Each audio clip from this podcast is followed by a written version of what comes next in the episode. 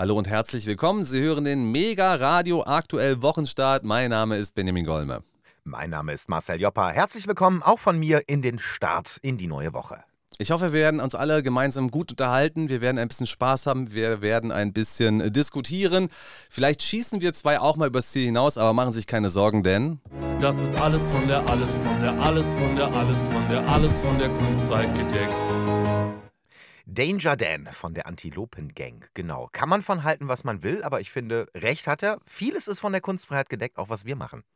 Ja, ich muss sagen, ich bin total begeistert. Ich weiß nicht, ob uns jeder überall verfolgt und alles mitbekommt, was wir so machen, was wir so sagen. Also aus, abgesehen von irgendwelchen Behörden, die das beruflich machen müssen. weiß nicht, ob es das noch gibt äh, bei uns, aber ich hatte ja mal vor ein paar Wochen gesagt, Allahu Akbar, die Übersetzung lautet Gott ist queer.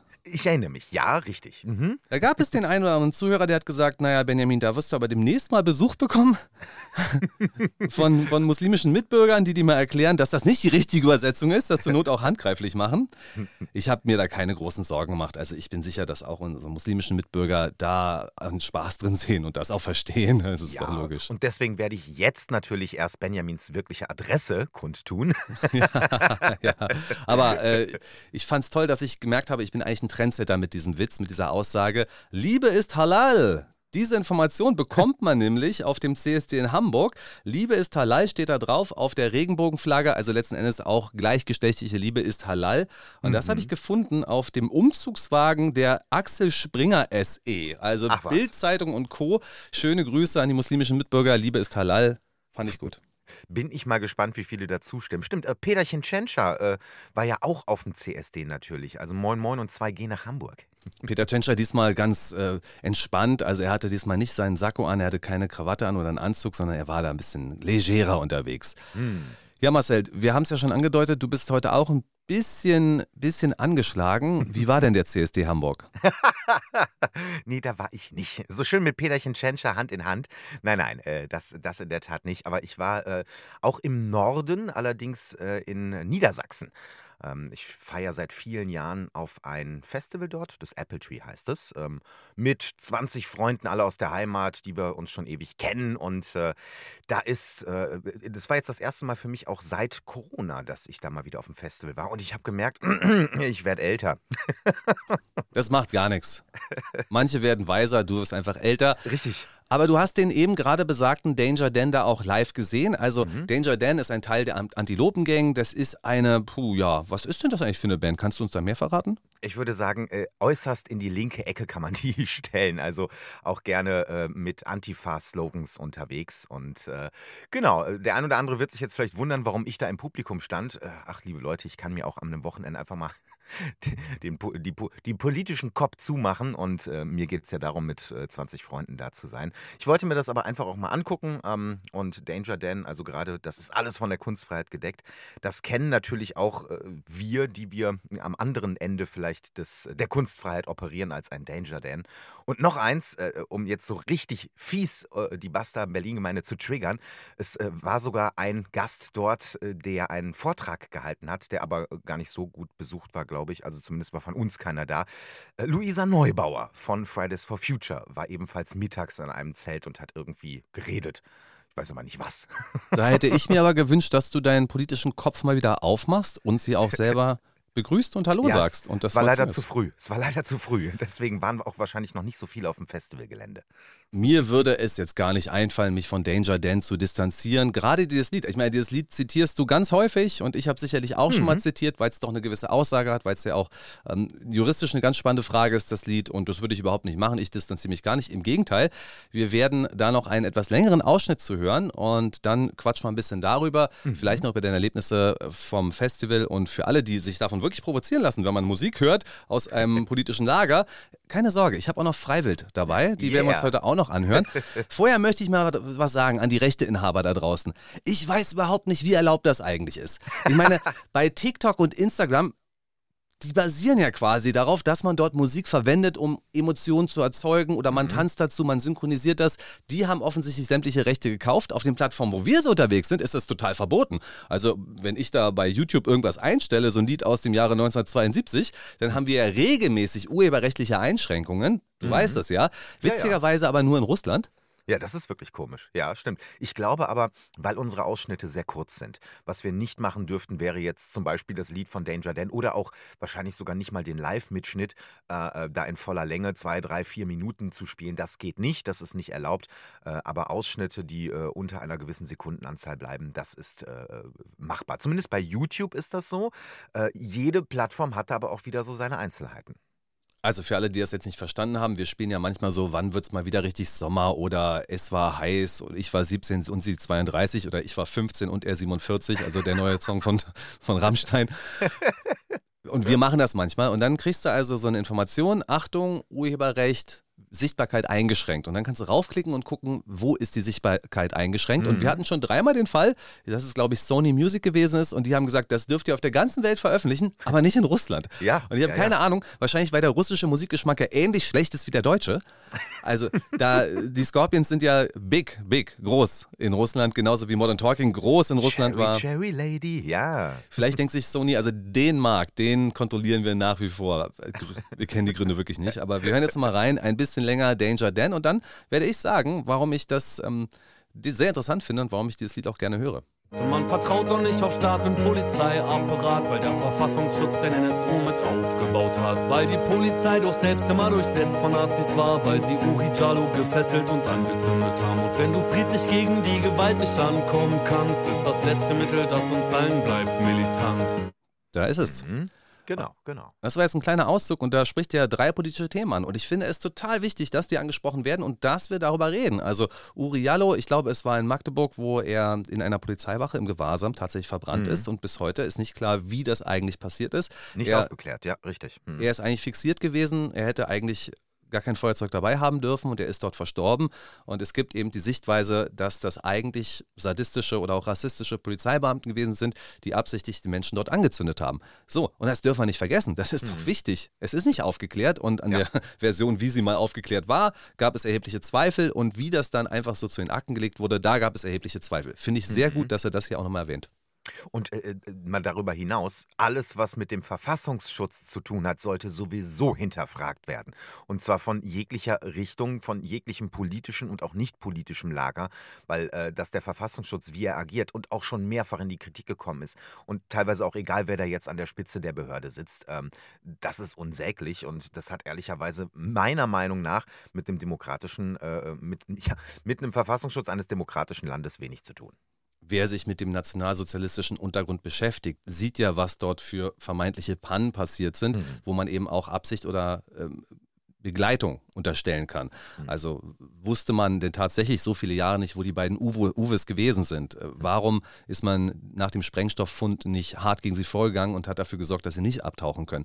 Da gibt es so viele Geschichten und auch da muss ich sagen, Danger Dan, danke, dass er das hier mal so angesprochen hat. Also natürlich baut der Verfassungsschutz rechtsextreme Strukturen auf, unter anderem dadurch, dass er V-Männer einschleust, diese V-Männer bezahlt und mit diesem Geld werden dann beispielsweise rechtsextreme Plattenlabels aufgebaut und viele aus der Szene wissen auch, ja, der bekommt Geld vom Verfassungsschutz, aber es ist soweit okay. Der wird ja schon wissen, was er dafür macht und was er nicht dafür macht. Mhm. Äh, Also natürlich ist es total schwierig, wenn man meint, man hat einen Einblick in die Szene, weil man Menschen aus der Szene bezahlt. Du weißt nämlich nicht, was die denn eigentlich besprechen dort und welche klar. Absprachen es gibt, was er sagen darf, was er nicht sagen darf.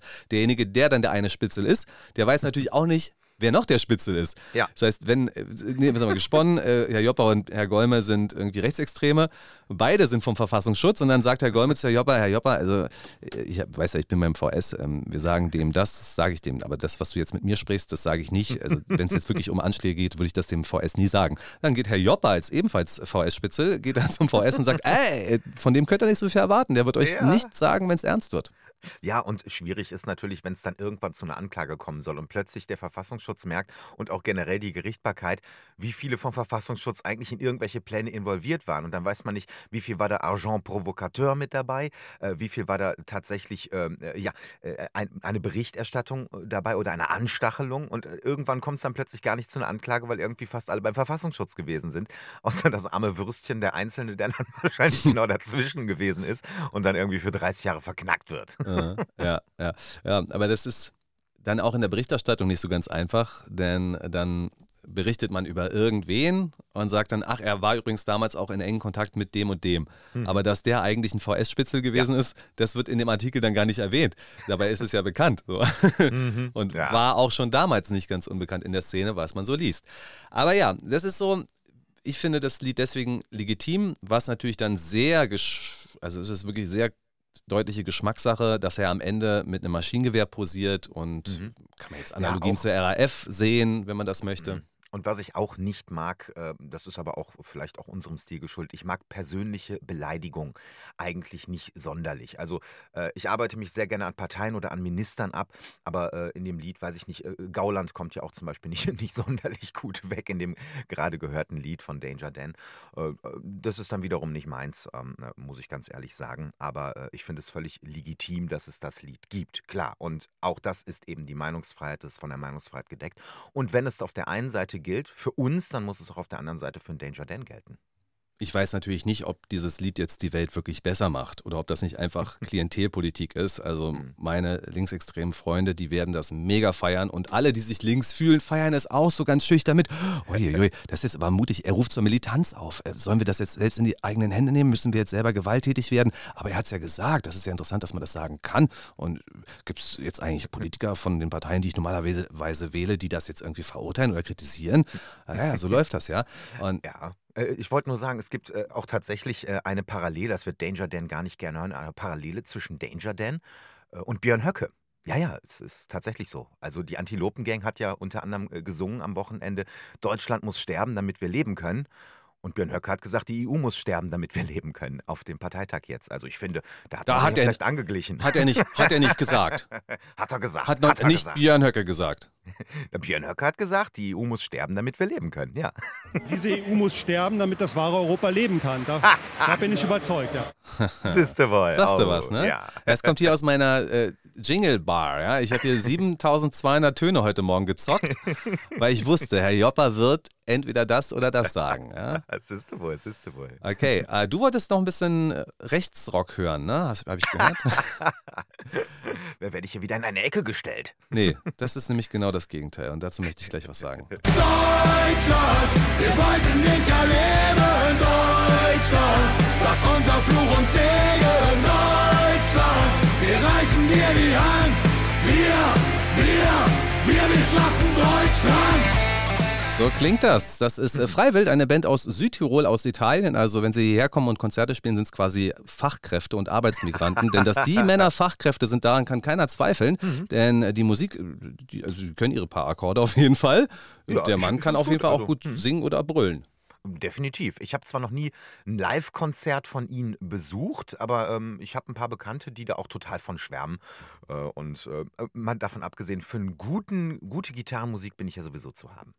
Das ist ja genau das Problem, dass die Konzerte dieser Band auch sagen umwoben sind, dass sie halt richtig gut sind und dass man mhm. da Moshpits baut und dass man da wild gegeneinander bangt. Und das ist bei den bösen Onkels ja ebenfalls. Auch deren Konzerte waren und sind es, glaube ich, auch heute wieder legendär. Die. Abschiedstournee mhm. der Onkels war ja damals ein Riesending.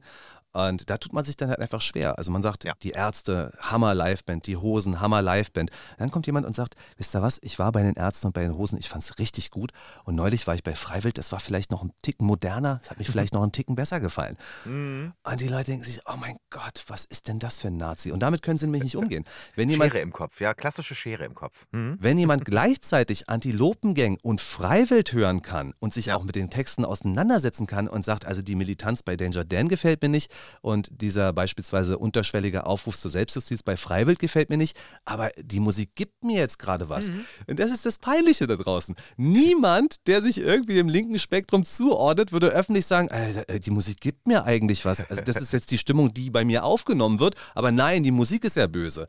Das ist mir viel zu einfach und ich mache es mir auf einer anderen Seite einfach. Ich höre genau die Musik, auf die ich gerade in der Sekunde Lust habe mhm. und äh, ob das R. Kelly ist, der angeblich ein Kinderschänder sein soll, ob das Till Rammstein ist. Till Rammstein, der äh, laut Spiegel ja mit äh, einer 15-jährigen Sex gehabt hat. Oder ob das jetzt Freiwild ist, die diese Andeutung machen oder den Studenten, die diese Andeutung machen. Leute, es ist mir sowas von egal. Und dass ihr irgendwelche Barrieren und Grenzen aufbaut, das macht euch angreifbarer als die Leute, die es tun. Wobei ich auch eine kleine Einschränkung machen muss. Ähm, zumindest ist es mir persönlich so gegangen. Deswegen kann ich jetzt nur aus meiner Warte das so sagen, äh, dass ähm, mir der Geschmack auf die Musik von manchen Bands vergangen ist äh, die in Corona einfach äh, zu den absoluten Corona-Jüngern gehörten. Und da hast du auch gerade unter anderem die Ärzte oder die Toten Hosen angesprochen. Und äh, viele wissen es, ich habe es ja auch schon mal erzählt, ich bin ein riesen Ärzte-Fan in meiner äh, Teenager-Zeit gewesen. Ich habe viele Konzerte von denen besucht.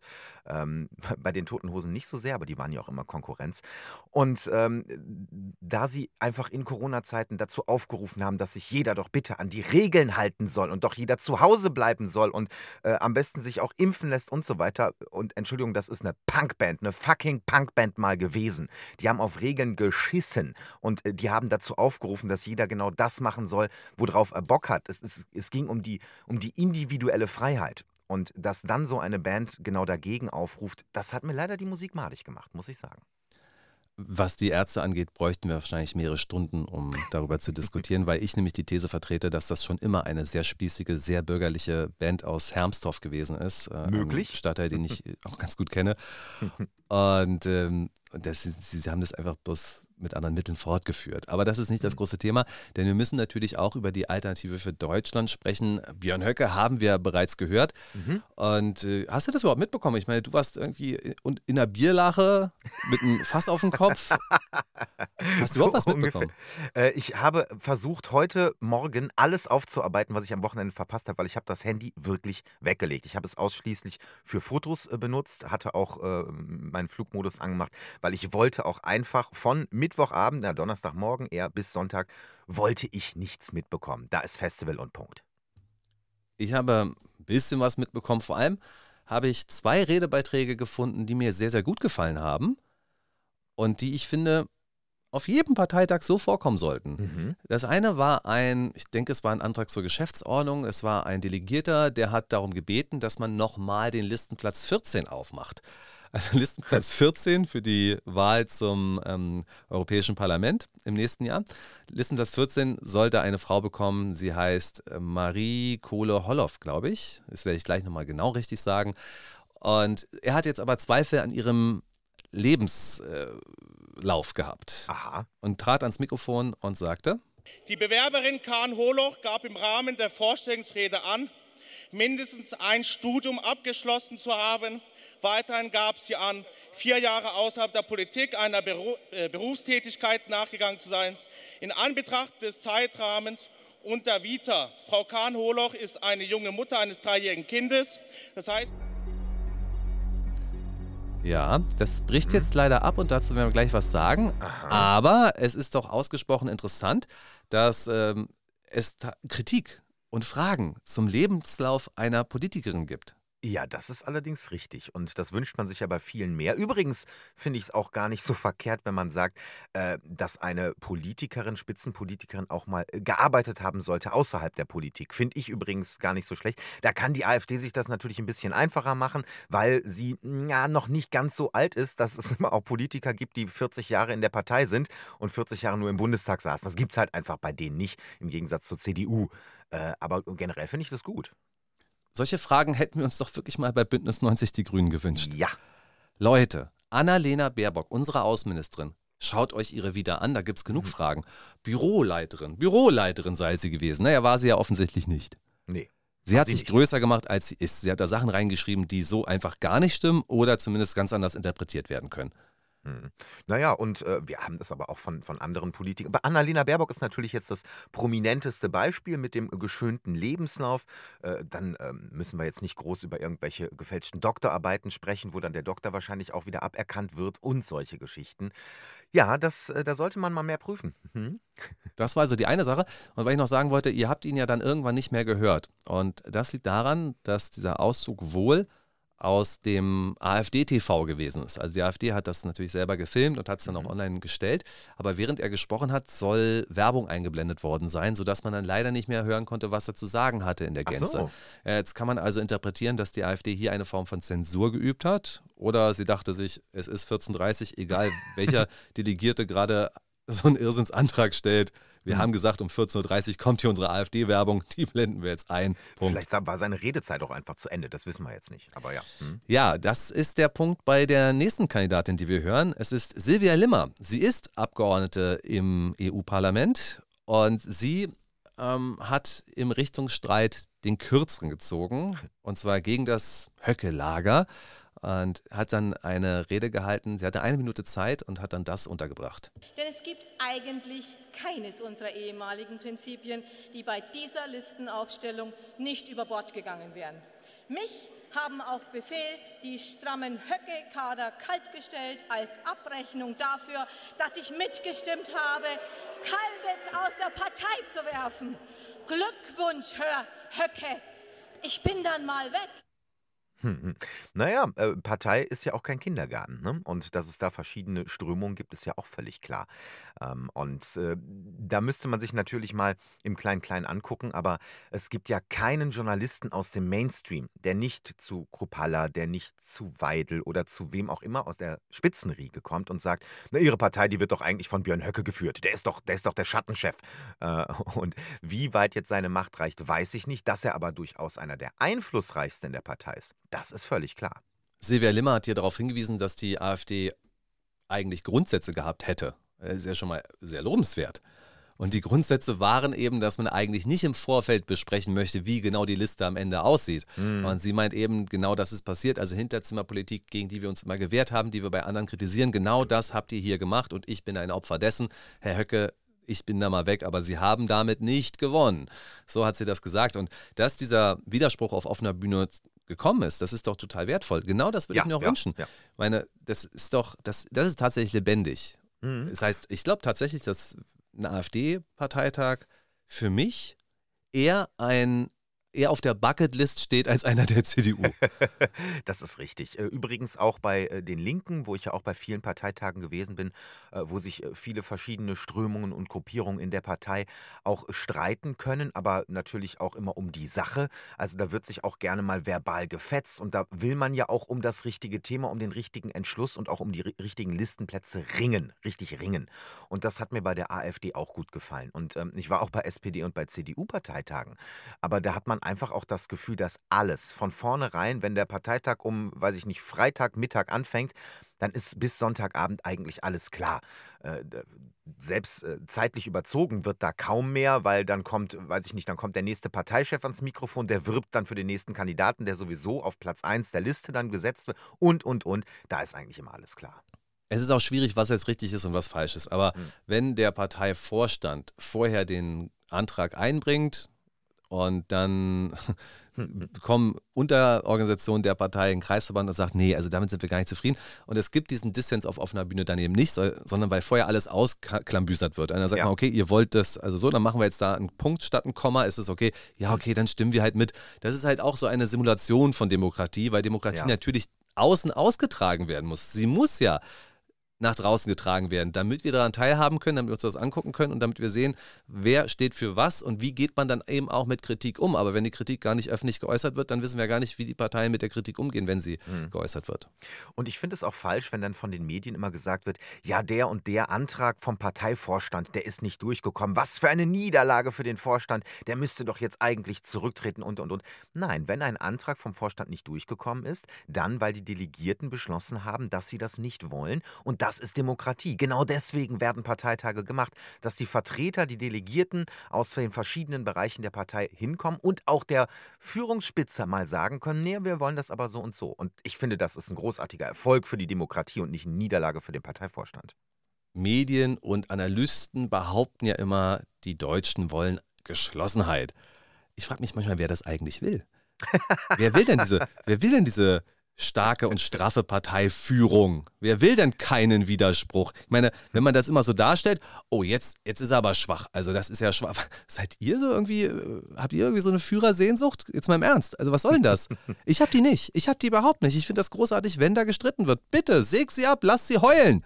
Dann, und dann sollen sie beweisen, dass sie das aushalten können. Dass sie keine Fühlis sind, die sich beleidigt fühlen, wenn man ihnen mal schräg von der Seite eine blöde Bemerkung um die Ohren haut. Dass sie das nicht sind, sondern dass sie das auch wirklich stehen können und dass sie Überzeugung haben. Das war ja der Punkt, den ich bei Friedrich Merz so kritisiert habe. Er traut sich dann mal irgendetwas zu sagen, was kontrovers ist und am nächsten Tag nimmt das wieder zurück, obwohl jeder sich denkt, also entweder hattest du damit recht, dann beleg es bitte, aber nimm es auf keinen Fall zurück, sondern sag dann einfach, ich habe einen Fehler gemacht. Und bei der Geschichte mit der kommunalen Zusammenarbeit, äh, der mhm. Spiegel hat eine 22-minütige Exegese von AfD in Deutschland gemacht und da wurde mal ganz klar, wie eng manch ein Kommunalpolitiker zwischen CDU und AfD zusammenarbeitet. Äh, das ist ganz normal. Herr Merz hat da nichts Besonderes gesagt und trotzdem hat er es geschafft, ein paar Stunden später zurückzurudern. Und genau solche Politiker kann ich überhaupt nicht gebrauchen. Ich kann Politiker gebrauchen, die sich hinstellen und sagen, so, ich mache das so, es ist meine Entscheidung und da stehe ich zu. Und vor dem Hintergrund war das, was Annalena Baerbock zur Ukraine gesagt hat, eigentlich gar nicht so verkehrt. Man kann es ja deuten, wie man will. Es wird ihr ja so unterstellt, dass sie gesagt habe,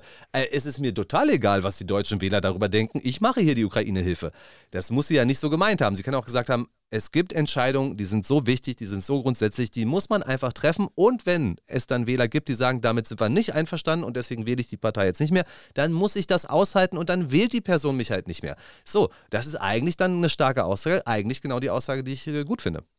Naja, genau da muss man eben drauf schauen. Also ich gebe dir recht, dass äh, wenn man in der Verantwortung ist, in der Regierungsverantwortung gewählt wurde, dass man dann auch erstmal regieren muss. Und wenn das eben, wie man regiert, der Bevölkerung nicht passt, dann wird man abgewählt und dann darf man jetzt aber auch nicht dann die Schuld dafür bei anderen suchen und sagen, ja, die und da, wir waren nicht geschlossen genug und mh. Hm. nein, dann war eure Politik einfach schlecht und äh, das sehe ich auch äh, jetzt bei den Grünen, aber das ist meine persönliche Meinung. Das ist völlig richtig. Ähm, ich finde es aber auch, also Friedrich Merz ist halt für mich auch eine tragische Figur. Weißt du, da kommt er ins Sommerinterview bei der ARD und äh, ein Drittel des Sommerinterviews wird über die AfD gesprochen. Jetzt war diesen äh, Sonntag war das Sommerinterview mit Markus Söder und ein Drittel wurde über Friedrich Merz gesprochen. Das fand ich so. Und äh, was soll denn der Markus Söder denn dagegen Friedrich Merz sagen? Überhaupt nichts. Und im Gegensatz zu Kropalla, wo wir bestimmt noch hinkommen, zu seinem Sommerinterview gestern, äh, ist es bei Söder sehr anders gelaufen. Ihm wurde so gebauchpinselt. Also eine Frage zum Beispiel lautete, ähm, ja, aber äh, das, was bei Friedrich Merz in der CDU passiert, dass da Leute gegen ihn versuchen zu putschen, das würde Ihnen, das würde in der CSU, das würde einem Markus Söder ja überhaupt nicht passieren. Das würde sich ja gar keiner trauen. das ist mal eine Frage, oder? Dann kommen wir jetzt zu einem Maler und Lackierer, einem Meister sogar, mhm. oder wie die Grünen sagen würden, überqualifiziert. Ich habe auch noch ein viel besseres Konzept, vor allen Dingen ein zukunftsweisendes. Das wird in, in, der, in, der, öffentlichen Debatte in der Politik so gut wie überhaupt nicht angesprochen. Und das ist die Familienpolitik, die hier im Prinzip zugrunde liegt. Wir haben eine desaströse Familienpolitik, wir haben eine de facto Ein-Kind-Politik. Da müssen wir ansetzen, damit wir in 20, 30 Jahren eben wieder aus eigener Kraft heraus, und das muss der Anspruch einer Industrienation wie Deutschland mit 84 Millionen Einwohnern sein, aus eigener Kraft heraus mit unserem Nachwuchs. Ja. Hm. Äh, also ich äh, möchte ihm natürlich äh, an einer Stelle definitiv recht geben, äh, dass wir erstens äh, uns wieder darauf besinnen müssen, dass wir mal eine Wirtschaftsnation waren und dass wir zweitens natürlich zukunftsträchtig vorsorgen müssen, dass wir das auch wieder werden können. Und ob das nur mit Personal aus dem Ausland geht, die ja übrigens auch Fachkräfte im eigenen Land brauchen, und das ist ja die Strategie, die äh, unsere Bundesregierung führt, ähm, fährt, da bin ich auch der Meinung, dass das mal überdacht werden sollte. Wer ihn jetzt nicht erkannt hat, das war der AfD-Parteichef Tino Gropalla und das war aus seinem ARD-Sommerinterview. Ein Interview, wo ich mir dachte, naja, das habe ich jetzt beruflich gesehen. Es hat mir wirklich weit weniger gegeben als Ricarda Lang. Es war weit weniger unterhaltsam. Und vielleicht lag es auch daran, dass die Moderatorin, die ihn da interviewt hat, ihn aus meiner Sicht häufig unterbrochen hat. Und mhm. da kam eben so eine Art von Gehässigkeit in dem Interview, was die AfD immer wieder anprangert und dann passiert es auch immer wieder. Wir haben ja doch einige findige Zuschauer und Zuhörer. Wenn ihr einen Moment Zeit habt und Lust habt, dann macht doch folgendes. Stoppt doch mal die Zeit, die Herr Grupalla reden konnte, bis er unterbrochen wurde macht das Gleiche dann mit einem vergleichbaren Interview von Friedrich Merz und das Gleiche mit mhm. einem vergleichbaren Interview von Ricarda Lang. Und dann können wir mal auf dieser Basis argumentieren, ob das wirklich so ist oder ob das nur unser Eindruck ist. Mhm. Ähm, also, wenn ich mich recht entsinne, das Markus Söder-Interview, er wurde so gut wie gar nicht unterbrochen. Also, das ist schon äußerst selten, dass man einen Markus Söder mal unterbricht. Friedrich Merz wurde schon eher unterbrochen. Da hatten wir es ja mit einem sehr angriffslustigen Journalisten äh, bei den Öffentlich-Rechtlichen zu tun. Ähm, das Interview mit äh, Alice Weidel, wenn ich mich jetzt. Äh, Moment, war Sommerinterview Ich glaube nicht, dass sie dieses Jahr dran war. Nee, ich glaube auch nee, nicht, dass sie noch dran sein wird. Ich denke, Herr Gruppalla darf Stimmt, das Jahr. war das das, äh, das war das Interview auf Phoenix, ähm, was ich gesehen habe beim Parteitag. Stimmt. Da ist sie aber auch sehr wenig zu Wort gekommen. Ja, es, es ist, äh, glaube ich, ein Sport, ein Volkssport bei den öffentlich-rechtlichen Journalisten oder Leitmedienjournalisten, dass man auf gar keinen Fall einen AfDler ausreden lassen darf, weil äh, jede Minute, die der mehr redet, äh, verbreitet der ja Fake News. Ey, wie mich das nerven würde. Ich würde Hm. ich würd wirklich ins Mikrofon beißen, wenn das so passieren würde. Ich könnte das nicht ertragen. Also ich könnte bestimmt auch niemals in so einer Talkshow sitzen, wo ich dann mit vier anderen Diskutanten bin und bei meinen politischen Positionen wäre ich wahrscheinlich der Einzige, der sie hat.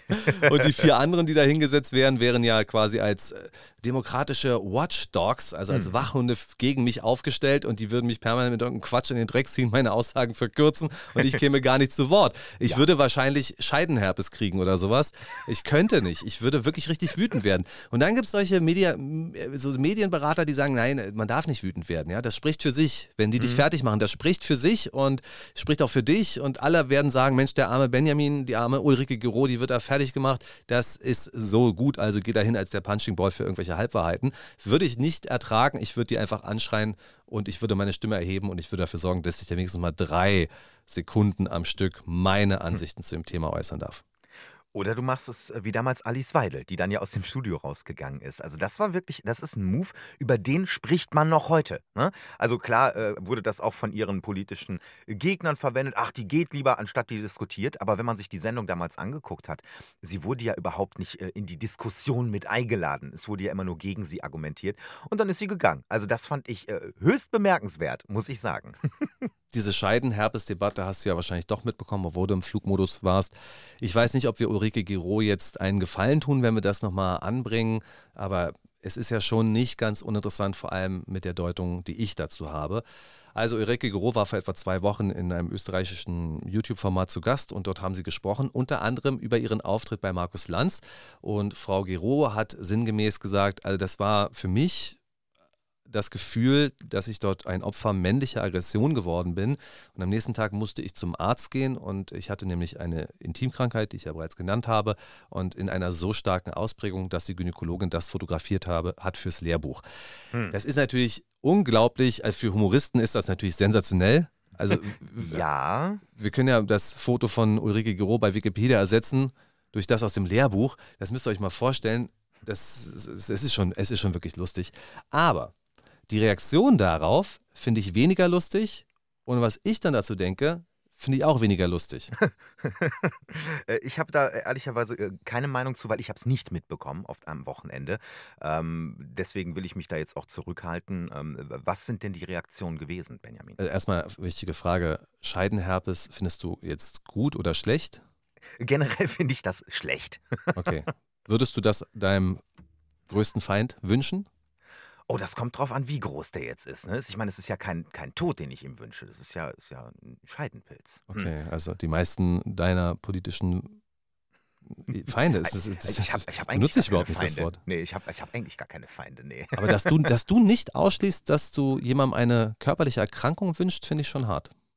Das ist schon bitter, ne? Ja, ja. Also Aber ich- weißt du noch, ich erinnere mich zum Beispiel zu Corona-Zeiten, dass ich dem ein oder anderen Politiker, zum Beispiel einem Karl Lauterbach, doch tatsächlich Corona gewünscht habe, nachdem er sich irgendwie offiziell zum fünften Mal hat impfen lassen. Also da mache ich vielleicht doch einen Unterschied.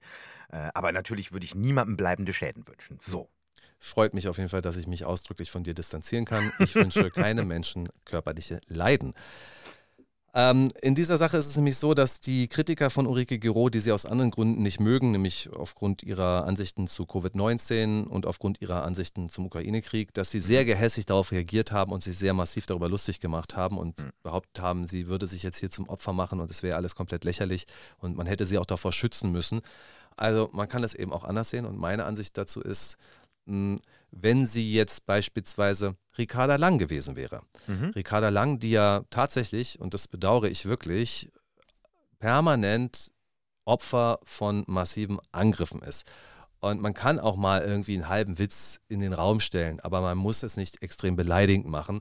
Und Du meinst aber Witze äh, wegen ihrem äh, äh, Aussehen und nicht wegen ihrer Politik, weil ich finde, Witze wegen ihrer Politik sind jederzeit erlaubt. das auf jeden Fall, ja, und auch wegen ihrer fehlenden Bildung. Ich meine, Absolut. äh, sieben Jahre Jura, nicht, nicht rausgekommen. Nicht, kein nicht. erstes, kein zweites Staatsexamen. Also das ist ja keine Berufsausbildung. Sie dürfte, sie, na, sie dürfte sich noch bewerben, ja. Ich habe mich aber bei der Polizei beworben und mhm. bin dann nicht genommen worden, weil ich genauso gering qualifiziert bin wie Ricarda Lang. ähm, also, Mittlerweile nehmen sie.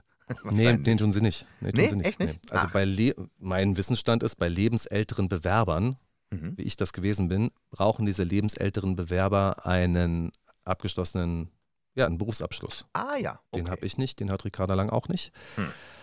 Also, worauf ich zurück wollte. Wenn also jemand aus der eigenen Bubble dann sagt, ich bin Opfer von verbaler männlicher Gewalt geworden, sodass sich dann bei mir eine Krankheit ausgebildet hat und damit musste ich zum Arzt und das war echt krass. Das mhm. war ein psychischer Druck, den ich da erlitten habe. Und dann kommen also die Leute und hauen auf sie ein. Das ist nicht in Ordnung. Man könnte mich eigentlich sagen, äh, hier ist eine Frau, die sagt, ich bin Opfer geworden, ich habe das so wahrgenommen, ich fand das schlimm, wie das so gelaufen ist und das muss man dann respektieren, denn wir wollen ja ansonsten alle möglichen Opfer respektieren, aber bei diesem Opfer machen wir das jetzt also nicht, sondern mhm. über dieses Opfer machen wir uns lustig und machen dann Ulrike Gero ja letzten Endes zum dritten Mal zum Opfer. Ja. Man möge sich diese Sendung von Markus Lanz mal anschauen und dann sagen, äh, das war fair. Das war natürlich nicht fair. Der Umgang mit ihr war nicht fair. Da war sie zum ersten Opfer. Dann nach eigener Aussage hat sie dann eine Geschlechtserkrankung davon krank. Ich vermute sogar, dass es eine Autoimmunerkrankung ist, ja. Mhm. Also eine Immunerkrankung, ne? bla bla. Ich kenne mich nicht aus mit Kram. Und das dritte Mal wird sie jetzt zum Opfer, dadurch, dass sie es öffentlich sagt und die Leute sich über sie lustig machen. Und das ist jetzt fair? Das findet ihr in mhm. Ordnung? Also ich finde das überhaupt nicht in Ordnung. Nee, und äh, dazu kommt ja, dass wir so etwas auch sehr häufig dann aus einer Bubble erleben, die für sich selbst aber immer sagt, wir, wir haben Respekt vor jedem Leben, äh, wir wollen für jede kleinste Minderheit die größte Aufmerksamkeit, wir sind tolerant, Toleranz steht steht auf unserer Regenbogenfahne oder auf unserer Ukraine-Fahne oder auf unserer Spritze, die im äh, Twitter-Profil ist. Wir wollen die Toleranz leben und das sind dann die, die genau gegen Andersdenkende richtig schön wettern. Gibst du, du warst heimlich doch auf der Ken Jebsen-Demo. Nein, war ich nicht. Außer er hat irgendwas von Antilopengang gespielt, was ich jetzt nicht wüsste. ja, die haben ja auch Ärger miteinander. Ken Jebsen kommt ja, ja, ja in dem weiß. Lied, was wir mhm. gespielt haben, auch vor. Die hatten wohl ja. eine juristische Auseinandersetzung. Mhm. Also es war ja auch keine Ken Jebsen-Demo, es war eine Demonstration, äh, die auch von Querdenken irgendwie mitorganisiert war. Ich weiß nicht, wer sie angemeldet hat, aber der Punkt ist ja folgender. Querdenken 711, Michael Ballweg, die hatten am 1. August-Wochenende im Jahre 2020 bereits in Berlin demonstriert. Es war ein doch auch größere Veranstaltung. Ich war selber vor Ort und dann am 29.08. nochmal in Berlin. Und seitdem heißt es, das erste Augustwochenende ist das Wochenende für die Menschen, die damals auf der Straße waren. Und so war es jetzt also auch wieder. Sie waren wieder in Berlin und Polizeiangaben sind 4600 Teilnehmer. Ja, ich habe Bilder gesehen, da war ordentlich was los vor der Bühne, als äh, Ken Jebsen gesprochen hat. Ganz definitiv. Ich habe mich ja gewundert, dass wir das so gar nicht richtig mitbekommen haben, dass diese Demonstration stattfinden wird. Ja, was ist denn da los, liebe Basta Berlin-Gemeinde? Sowas müsst ihr uns doch sagen. Es ist nicht so, dass es keine Aufrufe dazu gab. Unter unseren Videos am 5.8. alle nach Berlin, dann weißt du schon, okay, da könnte ah, was sein. -hmm. Aber es war jetzt natürlich jetzt nicht so die Massenmobilisierung und es zeigt sich ja dann auch an der Teilnehmerzahl. Also 4600, das ist überhaupt nicht vergleichbar mit dem, was 2020 war. Ähm, da waren es äh, ja, bei der zweiten Veranstaltung auf jeden Fall locker das Zehnfache davon. Und ähm, ja, Ken Jebsen hat ebenfalls gesprochen, allerdings äh, tritt er jetzt auf unter seinem bürgerlichen Namen Kaiwan Sufi Siavash und da hat er was ähnliches gesagt, was du gesagt hast. Ob ich das im Ton habe, weiß ich nicht genau, aber wir hören einfach mal rein, was er uns zu sagen hatte. Die Heimatland, Muttersprache, Familie für ein Zeichen brauner Vergangenheit hält und alles dafür tut, um eine Gesellschaft zu etablieren, die vorgibt, keinerlei Grenzen mehr zu kennen. Sie sind aber reine Theoretiker. Und in der Praxis sind Sie von Ihrer persönlichen politischen Karriere vor allem gescheitert. Sie versprechen vollkommene Freiheit, aber wehe der Bürger möchte diese, ihre Freiheit nicht haben. Mhm. Äh, Ken Jebsen ist natürlich auch ein absoluter Schnellsprecher, aber ich höre ihm unglaublich gerne zu, weil äh, auch wirklich dann am Stück äh, clevere Sachen rauskommen. Und ja, es sind doch genau die Leute, die uns regieren, die die, die Doppelmoral einfach leben, die sie ausgelebt haben und damit regieren. Ja, im übernächsten Satz hätte er dann tatsächlich auch das gesagt, was du auch angedeutet hast. Also diejenigen, die immer von Toleranz reden, werden dann intolerant, wenn mhm. andere eine ganz andere Meinung haben. Das Jüdische Forum Berlin hat sich äh, via Twitter zu dieser Veranstaltung geäußert. Zum dritten Jahrestag der Querdenken-Großdemo ziehen bis zu 4500 Teilnehmende durch Berlin. Neben NS-Verharmlosungen und Verschwörungsideologien werden Medien, Grüne und USA als Feindbilder adressiert. Für den russischen Angriffskrieg zeigt man hingegen Verständnis. Also Ken Jebsen hat auf jeden Fall eine ausgesprochen amerikakritische Position. Das mhm. kann man sagen. Das kam auch in dem Ausschnitt der Rede vor, die ich so gehört habe. Auch du, äh, ich habe auch Verständnis für die USA, ähm, was ihre Außenpolitik angeht, weil die wollen halt einfach äh, eine unipolare Welt beibehalten, aber da sind sie weit ihrer Zeit hinterher. Ähm, aber äh, ich finde, da wird auch wieder mit zweierlei Maß gemessen. Natürlich sind antisemitische äh, Sachen äh, völlig, völlig äh, äh, am Thema vorbei äh, und natürlich auch zu verurteilen, aber da höre ich von ihm nichts, ähm, sondern dass es Kritik an der Regierung ist, dass es Kritik an den Grünen ist. Und wenn du ähm, ja nur Kritik an der Außenpolitik der Grünen übst, dann bist du ja plötzlich schon ein Russlandfreund oder eben ein Russlandversteher, wie es heißt. Aber dass man da überhaupt nicht differenziert, aber auch nicht differenzieren will von Gegnern von Ken, aber von Gegnern auch der Querdenkenbewegung. Und übrigens eins noch. Ich glaube, dass äh, wenn den Leuten mal bewusst wird, wie das zum Beispiel mit dem Digital Service Act der EU jetzt im August kommt, was die WHO an nächsten Plänen hat, wenn das mal im, im Bewusstsein mehr, mehrerer Leute angekommen ist, dann könnten diese Demonstrationen auch wieder deutlich größer werden. Ich habe mich neulich mal mit einem Verfassungsrechtler unterhalten, der ist auch äh, Mitglied von Die Linke. Und da ging es um die ukrainischen Streubomben, also die amerikanischen Streubomben, die mhm. in der mhm. Ukraine eingesetzt werden. Und er sagte dann, wissen Sie, wie kommen diese Streubomben eigentlich in die Ukraine? Hm. Denn gemäß des Abkommens, was auch Deutschland unterzeichnet hat, damals war es unser Bundespräsident Frank-Walter Steinmeier, der es verhandelt hat, nicht nur Deutschland, sondern auch über 100 andere Staaten. Gemäß dieses Abkommens dürfen wir sie nicht einsetzen, wir dürfen sie aber auch nicht abgeben. Und er sagte, dieses Abkommen geht so weit, dass wir es auch nicht dulden dürfen, wenn diese Streubomben über unser Territorium äh, verteilt werden. Hm. Das bedeutet, wenn also die Vereinigten Staaten von Amerika auf ihrer Airbase Rammstein gelandet sind mit Streubomben im Gepäck, diese dann nach Polen gebracht haben, dort umgeladen haben auf beispielsweise Lkw oder auf Schiene und das dann in die Ukraine gebracht wurde, nach seiner Ansicht hat sich Deutschland damit strafbar gemacht ja. und Polen. Es ist völlig richtig, ja. Aber da sind wir wieder bei der Doppelmoral. Nein, nein, das geht. Also genau wie äh, Frank-Walter Steinmeier ja im Sommerinterview gesagt hat. Also äh, natürlich äh, sind wir dagegen und wir haben das ja auch mit unterzeichnet. Aber hey, die USA haben es nicht unterzeichnet und da, da, da, dürfen die das doch machen. Ne? Das ist ja gar kein Problem. Und Russland hat es ja übrigens auch nicht unterzeichnet und die Ukraine ja auch nicht. Ja, aber wir haben es unterzeichnet und, und da nun mal Rammstein, die Airbase dort nahe Kaiserslautern, ein Dreh- und Angelpunkt für die amerikanischen äh, Militärtruppen ist, ist, äh, dann ist es eigentlich schon wieder klar, worüber es gekommen ist, ja. Das sind doch äh, relevante Fragen. Also mhm. wäre das beispielsweise illegal, illegal, gewesen? Ist es passiert? Frag doch die Bundesregierung. Frag doch bitte das Außenministerium oder das Verteidigungsministerium. Wurde denn bei uns Streumunition verklappt, damit sie dann in die Ukraine gehen kann? Ja oder nein? Und dann kommt wieder irgendeine so andere. Schon die Frage ist ja schon, also. Hm, da vertrauen wir, auch, wir, ganz unseren Verbündeten. Da vertrauen wir und dazu können wir nichts sagen. Und am Ende ist es nationale Sicherheit und in unserem ja. Interesse, dass wir dazu nichts sagen. Ach komm, das ist doch bescheuert. Mhm. Dann fragen wir doch die nächste Frage. Werden äh, völkerrechtswidrige Drohnenangriffe von deutschem Gebiet aus selber durchgeführt? Also sitzen die Drohnenboys bei uns in den Kammern und steuern per Joystick Leben und Tod. Machen sie das?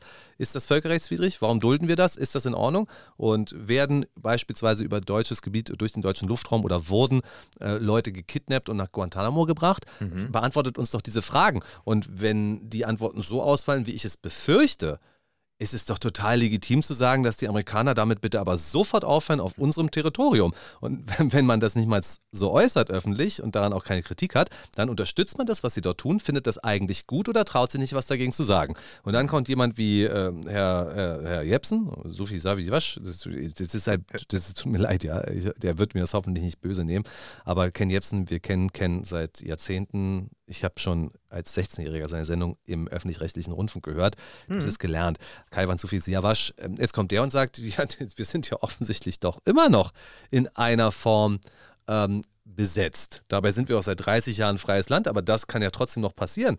Ja, dann stellt man ihn natürlich als Reichsbürger oder als sonst was hm. da. Das ist ja ganz klar, aber das sind bloß Reflexe und solche Reflexe kann ich nicht ernst nehmen. Das interessiert mich auch wirklich nicht besonders. Und immer wenn hm. solche Reflexe aufkommen, legen wir nochmal eine Runde Antilopengang auf oder eine Runde Freiwild, je nachdem, was ihr, worauf ihr gerade Lust habt. Ja, und ehrlicherweise äh, bin ich auch mal gespannt, wie sich das alles weiterdrehen wird. Ähm, dass die USA ähm, lange nicht mehr die Supermacht sind, die sie gerne wären oder äh, geblieben wären, das ist ja klar. Und dass wir uns äh, in eine multipolare Welt, auch mit China, mit Südafrika, Südam Entschuldigung, äh, Südamerika erst einmal, dann vielleicht aber auch Teile Afrikas, aber vor allem auch Indiens auseinanderzusetzen haben, ist völlig klar. Und dass da die EU als Anhängsel der USA in vielen Amerika in vielen außenpolitischen Bereichen dann natürlich eher auf die westliche Seite schlagen, ist ja auch klar. Und äh, lass mich wenigstens, weil es gerade gut reinpasst, nochmal einen Satz zu äh, Niger sagen, ähm, weil mich das auch einfach selbst beschäftigt, die Lage dort. Ähm, ich habe mich selbst äh, ein bisschen damit beschäftigt. Ähm, in den vielen Leitmedien wird es im Moment so dargestellt, es gab einen Militärputsch im Niger. Die äh, super tollen ECOWAS-Staaten, wo Elfenbeinküste, Ghana, also diese ganzen demokratischen, die wollten da jetzt diplomatisch intervenieren. Und das will der Niger nicht. Und deswegen wird es jetzt da eventuell Krieg geben, auch möglicherweise mit der Unterstützung Frankreichs. Also hey, der Westen. Äh, was man kaum irgendwo liest, ist aber, dass diese ganzen ECOWAS-Staaten eigentlich auf der Wirtschaftsgehaltsliste von Frankreich und der EU sind. Dass der Niger das Hauptland für Rohstoffe wie Uran ist äh, und dass äh, ähm, die nicht irgendeine diplomatische äh, Intervention gemacht haben, die ECOWAS-Staaten, sondern die haben dem Niger ein fucking Diplom, äh, äh ein, äh, ein, ein ja, eine, eine Uhr, eine Sanduhr haben die runterlaufen lassen und haben gesagt, so, und wenn dieses Ultimatum zu Ende ist, dann wird es hier kriegerisch gehen. Und das ist alles andere als irgendeine diplomatische Bemühung, wie es der Westen darstellt die ECOWAS-Demokratien. Einer davon nennt sich Mali und ist ja. der nächste Krisenherd. Mhm. Also, was da gerade in Afrika abgeht, ist natürlich wirklich hochinteressant. Allerdings mh, hm, übertrifft es meinen Weitblick ein kleines bisschen. Man liest dazu natürlich, man bekommt mit, dass natürlich auch China schon seit Jahrzehnten in Afrika mhm.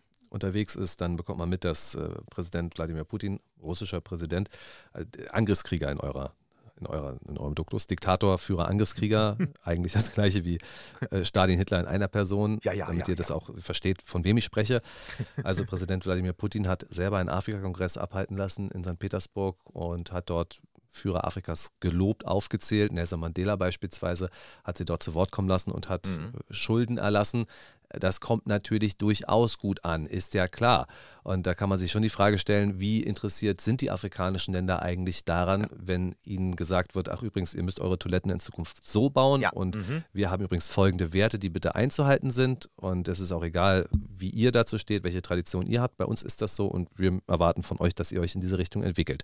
Und mhm. dann kommt da Russland und sagt, was wir euch übrigens anbieten, sind Waffen und auch Schutz. Mhm. Das tun wir dann über die Gruppe Wagner die ja bereits dort heftig engagiert gewesen ist und es auch mhm. nach wie vor ist. Und nun hört man ja, dass sie auch im Niger möglicherweise zur Hilfe gerufen werden.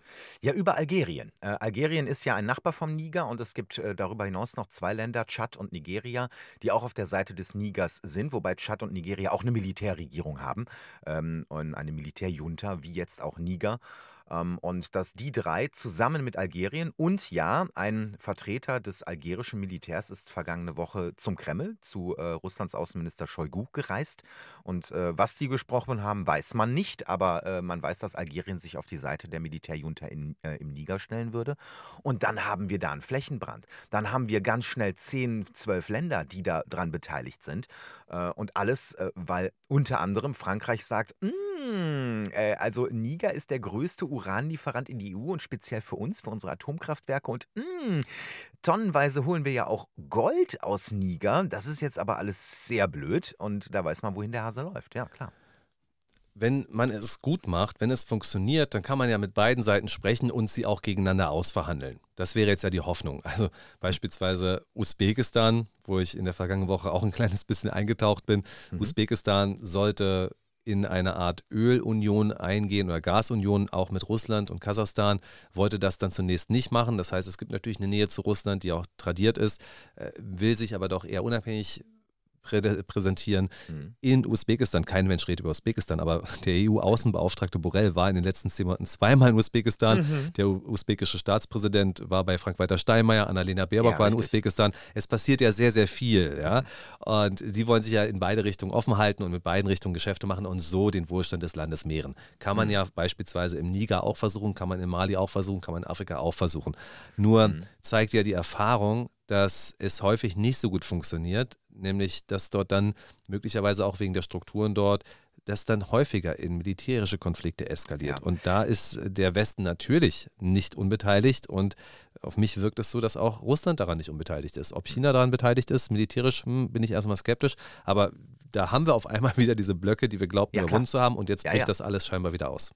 Und wir haben äh, im Niger wirklich massive Proteste auf der Straße, die übrigens für die Militärregierung demonstrieren. Habe ich sogar mal am Rande bei der Tagesschau, wurde sogar mal kurz erwähnt, wofür die Leute eigentlich, konnte die Tagesschau sich gar nicht vorstellen, ganz ungläubig haben sie es gesagt, die aber übrigens für die Militärregierung demonstrieren, ja. Und äh, der vorherige Präsident, der, das muss man sagen, äh, wohl demokratisch gewählt wurde, wie demokratisch äh, die Wahlen im Niger sind, weiß ich nicht, aber er wurde wohl demokratisch gewählt und der war halt nun mal einfach ein, ein westlich engagierter äh, ähm, äh, Präsident und das Geld, was aus den ganzen Wirtschaftsverbindungen zum Westen äh, im Niger entstanden ist, ist halt nicht an die Bevölkerung gegangen. Ähm, so habe ich es äh, aus mehreren Quellen gehört. Und dass dann die Bevölkerung irgendwann aufbegehrt und sagt, naja, vielleicht macht es ja jetzt das Militär besser. Man weiß es nicht, aber das gerade war eben keine Alternative. Es gibt jetzt ja gleich mehrere schnieke Militärs, die dort in Afrika die Führung übernehmen und mhm. zu Wort kommen. Also relativ jung, immerhin gut gekleidet in Tarnfleck. Also ja, ja, ja, es scheint ja eine neue Mode zu sein, dass äh, Staatsführer sich neuerdings in Militärklamotten hüllen. Und einer von denen sagte dann mal sinngemäß, ich bin relativ jung, ich verstehe überhaupt nicht, wie es sein konnte, dass so ein reicher Kontinent wie Afrika heute so arm ist. Was da hm. schiefgelaufen ist, das müssen wir aufarbeiten. Ja, und so genau so ist es ja eigentlich. Mhm. Es ist total kompliziert und damit haben wir heute erstmal alles zum Niger gesagt. Egal ob Nila, Niger, Mali oder andere Länder dort, die werden uns ganz sicher in den kommenden Jahren noch beschäftigen. Oh ja, das sage ich dir aber. Mhm. So, Herr Joppa, dann gehen wir jetzt langsam mal auf die Zielgerade. ähm, ich hoffe, du hast eine gute Zeit gehabt, auch mit dieser Hufeisensendung. Eine Hufeisensendung, ist, äh, äh, weil wir ganz links und ganz rechts waren. Ja, schön. genau. Und das bringt immer Glück. Ja. Ein Hufeisen bringt immer Glück. Du, von, von Danger Dan bis zu Freiwild. Was kann man sich denn mehr wünschen? Bill Gates. ja, stimmt. Eigentlich fehlt heute noch Bill Gates. Da hast du recht. Zudem haben wir aber in der Vergangenheit schon gearbeitet und werden auch demnächst wieder zu ihm arbeiten. Und ich kann mhm. sagen, das wird auf jeden Fall hochinteressant. Und ich finde faszinierend, dass wenn man sich gewisse Themen nimmt, wie beispielsweise Bill Gates dann mitbekommt, was eigentlich gesagt wird, was nicht gesagt wird und ich verstehe nicht, warum Dinge nicht gesagt werden. Und das ist so ein bisschen der Punkt, also der der Begriff Lügenpresse, den finde ich persönlich nicht besonders schön, aber Lückenpresse, Lückenpresse, Lückenpresse ja. trifft mhm. ja schon wirklich vieles. Natürlich ja. bilden auch die öffentlich-rechtlichen Rundfunkanstalten ganz, ganz viel ab und wir schauen ja auch viel öffentlich-rechtlichen Rundfunk. Wir nehmen ja auch sehr viel davon und belegen, mhm. das ist ja der Witz, ne? das ist das Paradoxe, wir belegen ja unsere Thesen mit Videos des öffentlich-rechtlichen Rundfunks. Aber ich finde, wir haben falsche Prioritäten und wir sollten beispielsweise auf Macht und Geldmissbrauch mehr achten. Mhm. Und das, was äh, Milliardäre wie Bill Gates machen, ist aus meiner Sicht Geldmissbrauch, der zu Machtmissbrauch führt. Und das sind Kernthemen der Linken. Also ich müsste eigentlich aus der. Partei Die Linke, der Partei Die Grünen, wenn sie sich dann links definieren, oder der SPD, genau das eigentlich hören. Dass man sagt, also Bill Gates braucht nicht über internationale Impfkampagnen entscheiden, wir sollten ihn lieber enteignen. Ja, aber das ist auch das Problem von der linken Partei, die wir in Deutschland haben, dass viele äh, Themen, die eigentlich kernlinks waren, von den Linken, von der Partei Die Linke nicht mehr angesprochen wird, sondern man eher versucht, noch so ein paar enttäuschte Grünenwähler rüberzuziehen, so gerade im Großstadtmilieu. Was ja, aber hier, liebe Grünwähler, wir sind doch auch total queer. Ihr, ihr könnt doch auch zu uns kommen. Warum macht ihr das denn nicht so? Und äh, das ist ja übrigens auch ein Grund, warum Amira Muhammad Ali, die äh, bisherige äh, Fraktionsvorsitzende neben Dietmar Bartsch, nicht mehr kandidieren will. Auch weil sie, äh, weil die Partei ja Sarah Wagenknecht ausschließen möchte, also der Parteivorstand. Und da hat sie gesagt, nö, könnt ihr ohne mich machen. Tschüssi.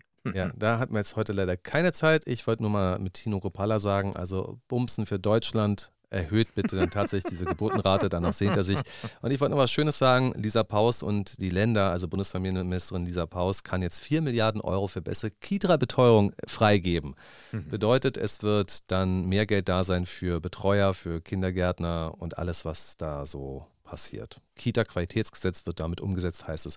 Und das klingt für mich erstmal wie eine Sache, die ich nicht kritisieren möchte, wo ich sage, mhm. ja, unsere lieben Kleinen, die sind tatsächlich unsere Zukunft und lasst sie uns bilden, egal wo sie geboren sind, egal wo sie herkommen, egal wer die Eltern sind, egal wie reich sie sind, egal wie arm sie sind.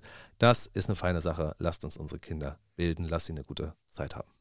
Und wenn wir genug Kita-Plätze haben, dann klappt das auch mit Schnackseln für den Frieden.